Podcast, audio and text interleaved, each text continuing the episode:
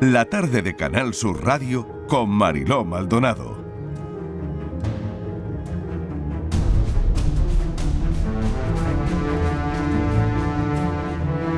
Cinco y seis minutos de la tarde. Queríamos hablar de todo el asunto de ciberseguridad y ciberataques que hay detrás de todo lo que está ocurriendo, porque fíjense, antes de que Ucrania sufriera la invasión de Rusia, ya había sido atacada de manera silenciosa. En la madrugada del jueves 24, Rusia saben que comenzó la invasión a Ucrania, mm, ordenada por Vladimir Putin. Todo eso ya saben, ¿no? pues eso, ¿no? Movido desde luego la comunidad internacional. Y de manera silenciosa, un día antes de que se iniciara la invasión, Ucrania ya había sufrido tres ataques cibernéticos contra varios bancos, contra páginas web del gobierno y del parlamento. Y claro, eh, se montó el caos. Tenemos con nosotros al autor de un libro, Malware Moderno. Es Sergio de los Santos, jefe de innovación y laboratorio de seguridad de Telefónica Tech. Sergio, bienvenido, gracias por acompañarnos. Hola, buenas tardes. Bueno, son días, son momentos de que nos ayudes a entender todo esto que se nos escapa totalmente de las manos, ¿no? Antes de que Ucrania fuese invadida, días antes ya lo había sido. Claro. De manera cibernética. En otro plano, simplemente. Eh, pero esto no es nuevo. Eh, solo que hemos convergido ya en un en un momento en el que la madurez de la ciberseguridad y de los ejércitos, que también se puede considerar un ejército de ataque, tienen una madurez suficiente para que esto ya trascienda, porque se han, se han unido varios planos. Pero hay que entender bien qué significa un ataque, en este caso, porque hay varios planos a su vez de, ataques. Eh, los, ataques cibernéticos tienen varios planos. Uno son, por ejemplo, los ataques de denegación de servicio, que se llaman ataques TOS, como el número, eh, en el que se echa abajo una página web, un sistema informático o la infraestructura de un, de un sistema. Imagínate que yo empiezo a visitar constantemente gente con el F5 todo el rato, ¿no? Pero millones y millones de personas y con máquinas, una página web y la echo abajo, un sistema un poquito más crítico y lo echo abajo, al final lo saturo. Ese, ese ataque en realidad es barato, eficaz y económico desde el punto de vista de, de em, calibrar el esfuerzo con el daño hecho. Entonces, no es de extrañar que este tipo de ataques sucedan eh, desde el minuto uno cuando hay un, hay un conflicto. De hecho, suceden todo el tiempo. Solo que en, el momento en el que esto se ha solapado con una, una guerra física eh, detrás, pues ha cobrado mayor importancia. Pero esto ocurrió desde 2007 en los ataques a Estonia. Echaron, o sea, Rusia desestabilizó ya Estonia en 2007 por un asunto que no voy a explicar, pero que era que movieron una, una, estatua de sitio y los rusos no se lo tomaron nada bien, porque era una ofensa, y desestabilizaron un país los rusos a través de ataques a, Estonia. Eh, Rusia está muy preparada desde el punto de vista de las ciencias y, la computación y la informática, tiene grandísimos profesionales. Está muy asociada también al cibercrimen, toda la Europa del Este, porque lo que siempre se dice es que su industria no puede absorber todo ese talento. Así que se van un poquito por el lado oscuro todas las personas que controlan de, ciberseguridad. Y mm, mucho del cibercrimen viene de ahí, precisamente por esto. Entonces, tienen muy buenos profesionales que se han ido al lado oscuro. ¿Qué, para qué, ¿Cuál es una de las formas de usar ese talento? Pues para el mal, para la ciberguerra. Y puede, como digo, un ataque muy sencillo es echar abajo las páginas web o las infraestructuras de, de cualquier institución que hoy en día hace tanto daño como la destrucción física. Claro. Porque mm, dejar eh, de, que funcione eh, en, un, en, un, mundo en el que nos hemos softwareizado de tal manera en la que tú aquí ahora no podrías hablar si no tienes un ordenador delante, si no está operando ni, la... Ni Fran, por ejemplo, podría emitir, ¿no? La, Nada. si se cae, si se cae el sistema, mm. eh, claro, nos eh, caemos todos. Eh, además, como fichas dominó, ¿no? Pues mira, efectivamente esos, esos ataques son tan dañinos, pero ojo, lo puede hacer no lo que se dice de una persona en una habitación con, en la oscuridad con la capucha, no. Mm. esto está bastante más organizado, pero es barato, en el sentido de que esa eh, hay un equipo de personas que tiene una serie de máquinas que ya controlan y le dicen, bueno, pues ahora vamos a, por este. Y van a por ese. Máquinas que pueden estar eh, con malware. Cualquier... Eso lo cuentas en tu libro. Sí, sí, en el... En el malware, malware, moderno. Sí. Eh, de hecho, en el libro lo que cuento es el, punto de vista de, que, de cómo el malware nos ha hecho avanzar. ¿Qué es el malware? Explíqueselo a los oyentes sí, con... Perdonad la palabra. Claro, no, con palabras que todos podamos entender, porque ya hablamos de, de este tipo de, de cosas técnicas que al final es verdad que hay oyentes del otro lado que hay que explicar pues todo esto a mí misma, ¿no? ¿Qué es el malware? Muy sencillo. Este tipo de ataques ya lo hemos entendido, ¿no? Los ataques en los que yo te echo abajo por, por pesado, te echo abajo una página F5, web. F5, F5, F5 pero que es el botón del ordenador. Eso debe refrescar. exactamente. Y, y termina encargándose una página. Ahora hay otro tipo de ataque que puede resultar mucho más dañino que es a través, por ejemplo, del malware. El malware es un programa no es nada, nada raro. Es un programa que corre en tu ordenador, pero en vez de hacer algo bueno, en vez de eh, arrancar el WhatsApp o arrancar tu navegador y permitirte visitar algo, lo que hace es algo dañino. ¿Qué es algo dañino? Pues puede robarte la información, eh, cifrarla y pedirte un rescate, que eso muchos eh, lo han sufrido, o puede, como es el caso de la ciberguerra, usar tu propio ordenador a las órdenes de un tercero que tú desconoces y te conviertes en un zombie. Literalmente se llama un zombie o un bot. ese, ese ordenador tiene un programita corriendo, un programita que tú no tiene interfaz, tú no lo ves. Ese programa está ahí corriendo, como si tú le hubieras dado doble clic, pero tú no lo ves.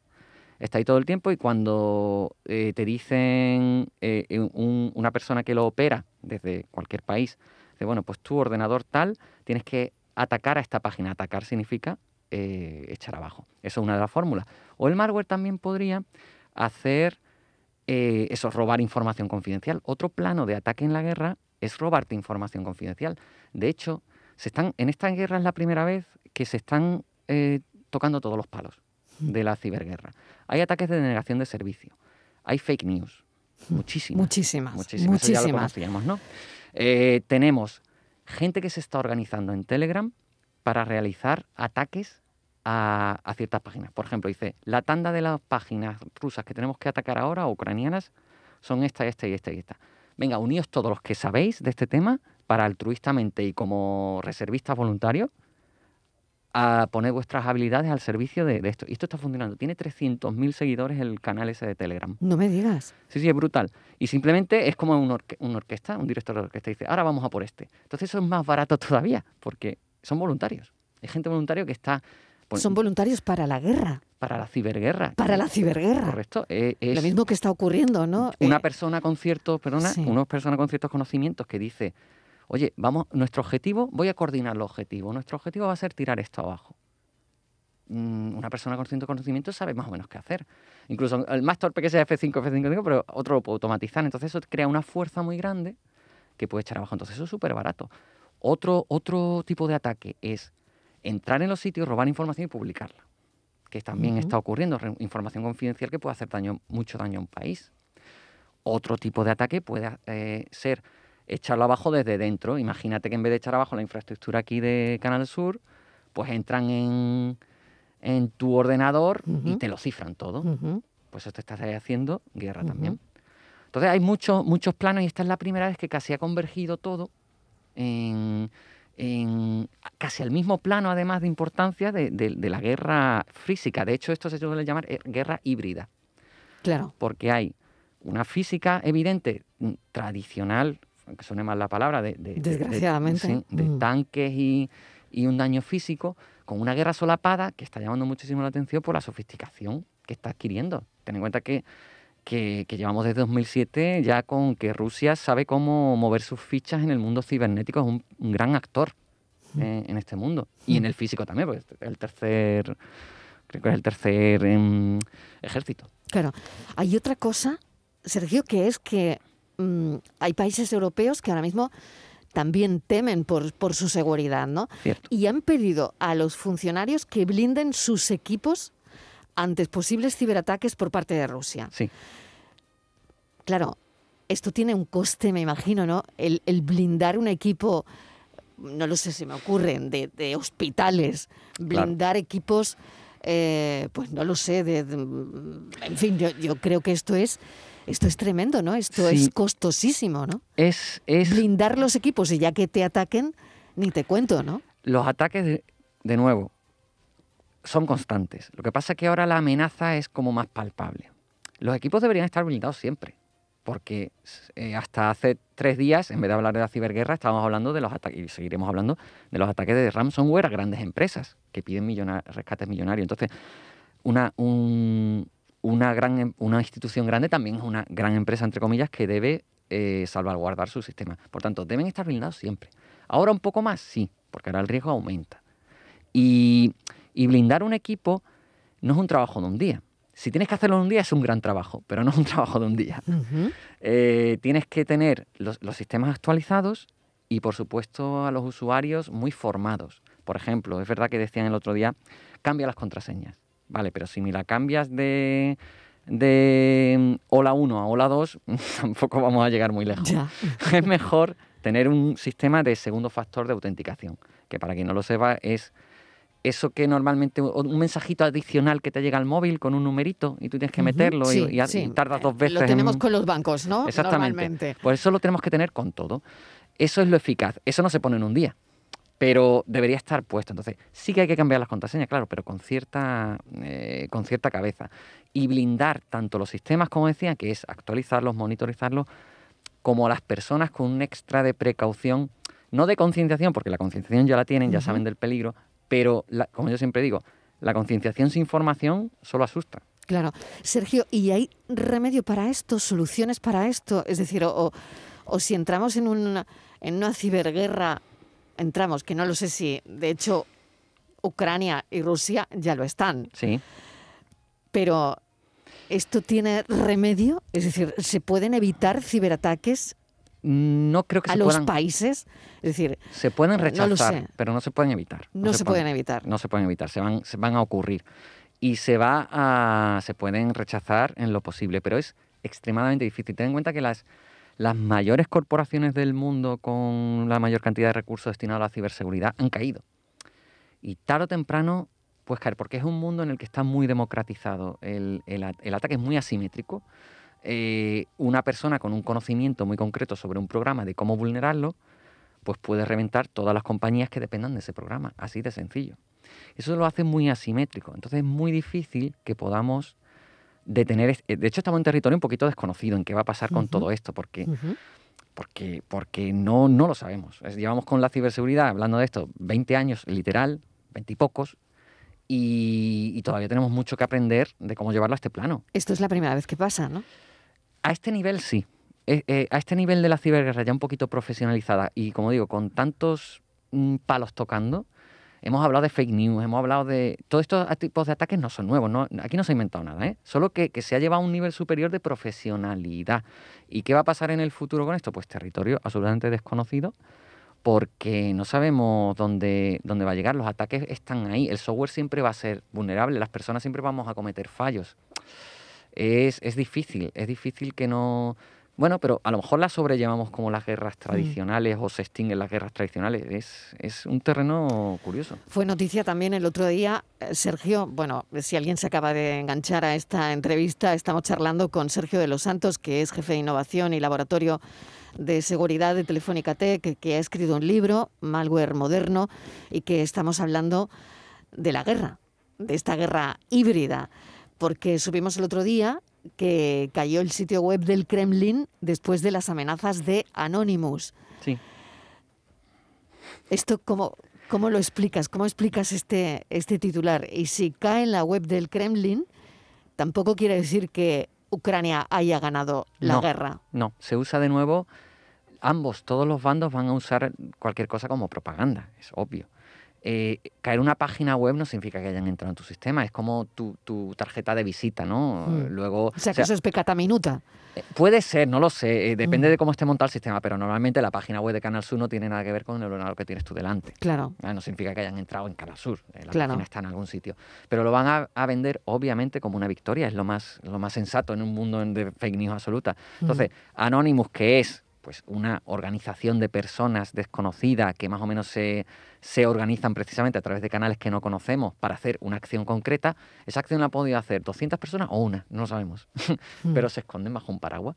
Entonces, eso, eh, a- desde el punto de vista de las personas normales, el hacer caer algo tan simbólico como, como la página web de Kerlin es una, es una gran victoria. A lo mejor significa que, que- que eso, que han saturado el ancho de banda de internet de ese, de, de Mm. Ese proveedor. personas o dos mil o las que sean, sí, ¿no? o del prove- si o eso está- una, como tú dices, ¿no? Sí. No, no- no lo sabemos, Sí, claro. y lo único que han conseguido, como digo, es si eso está alojado en un proveedor de servicios, que puede ser mm, Amazon o tal, pues han saturado, han saturado el, el- el cañón. Es una victoria más eh, em, emocional ¿no? que, que real si no han llegado a entrar en sus sistemas.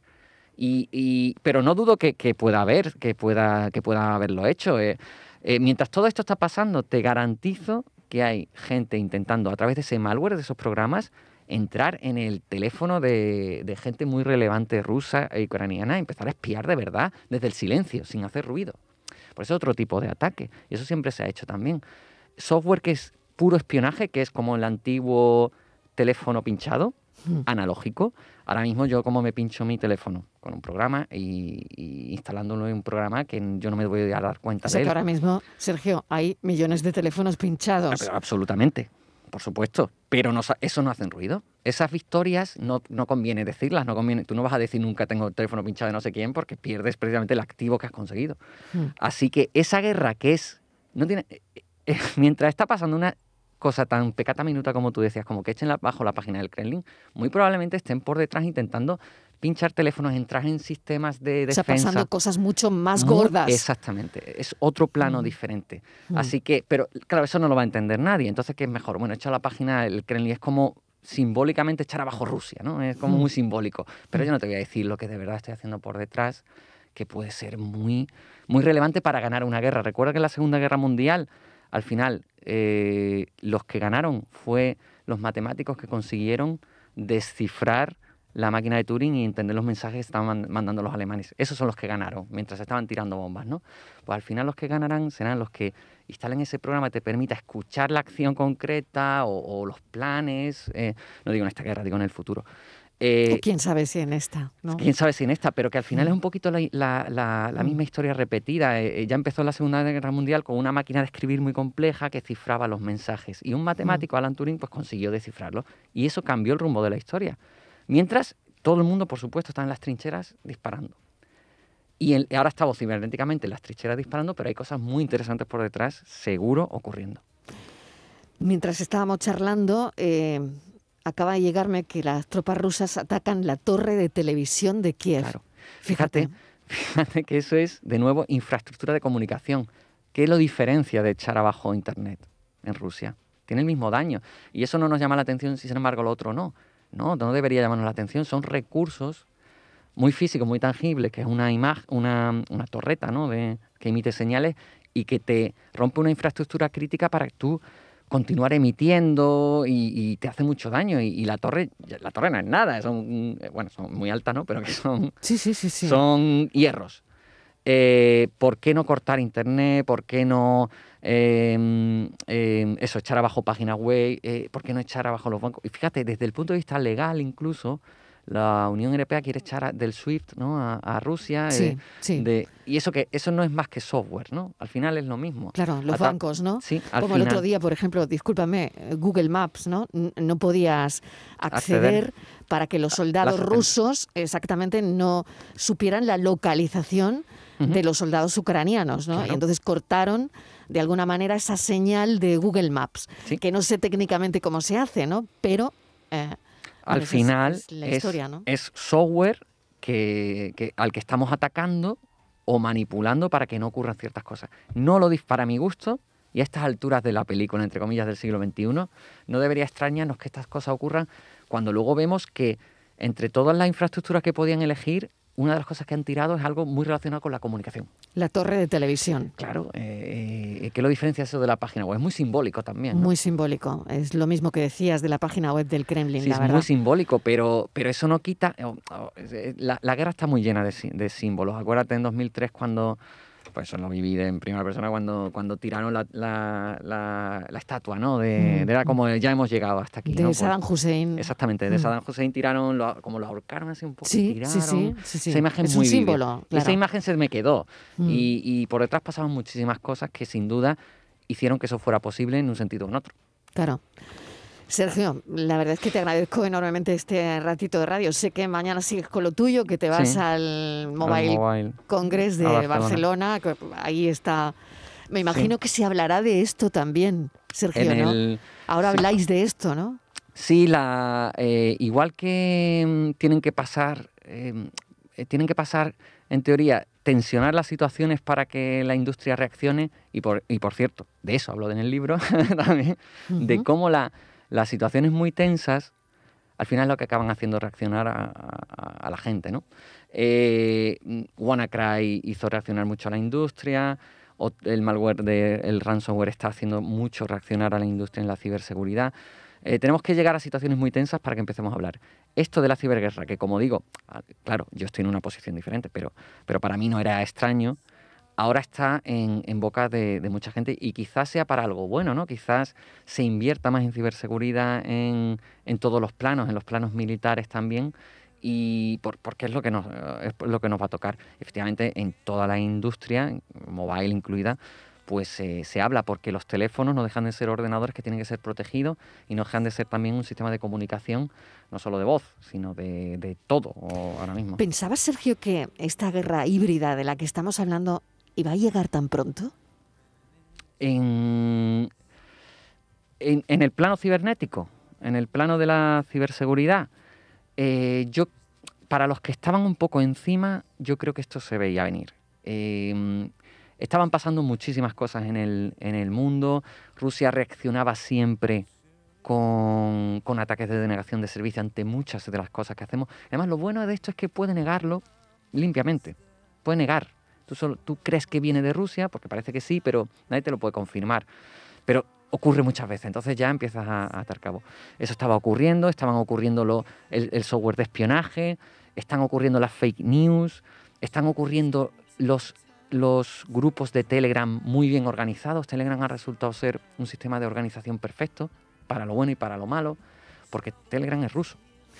Y no permite que nadie... Todos preferíais usar Telegram a WhatsApp. Eh, en, ¿no? En casi, sí. casi, siempre cuando pa, hemos hablado para así, el tema de la privacidad claro, para el tema de la privacidad era Telegram más que sí, WhatsApp no es, sí, es porque una, es que es parecido al final no son aplicaciones no no es lo mismo es lo bueno, mismo perdona tiene muchísimas más, ventajas Telegram, Telegram no y utilidades ¿eh? y funcionalidades pero qué pasa con, con, con Telegram de quién es los Telegram? profesionales usabais Telegram no sí sí sí sí sí, sí. que es que es ruso es ruso pero uh -huh. software libre so, eh, código abierto y los rusos por, tradicionalmente respetan muchísimo la privacidad. ¿Qué pasa con WhatsApp? ¿Que ¿De quién es? De Facebook, que ya sabemos los problemas que tiene con privacidad. Ahí no se aloja nadie porque mmm, nadie que quiera hacer algo ilegal, porque en cuanto el FBI le pregunta a Facebook qué, qué ocurre ahí, pues le va a dar toda la información. En Telegram eso no ocurre, jamás.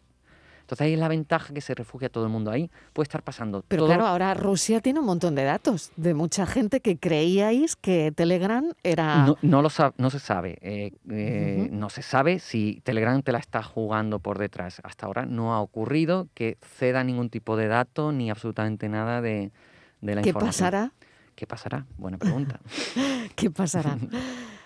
Sergio de los Santos, mil gracias. Eh, gracias de verdad por esta charla tan enriquecedora, por un lado, porque es verdad que hay que ahondar también en estos asuntos y saber qué está pasando, qué está pasando ahí, ¿no? Malware Moderno es eh, su última publicación y nada, estamos en contacto. Vale, pues muchas mil gracias. gracias. Hasta otra. Hasta ahora. every Christmas time, but hoping history won't rhyme. So what's it worth? La tarde de Canal Sur Radio con Mariló Maldonado. También en nuestra app y en canalsur.es.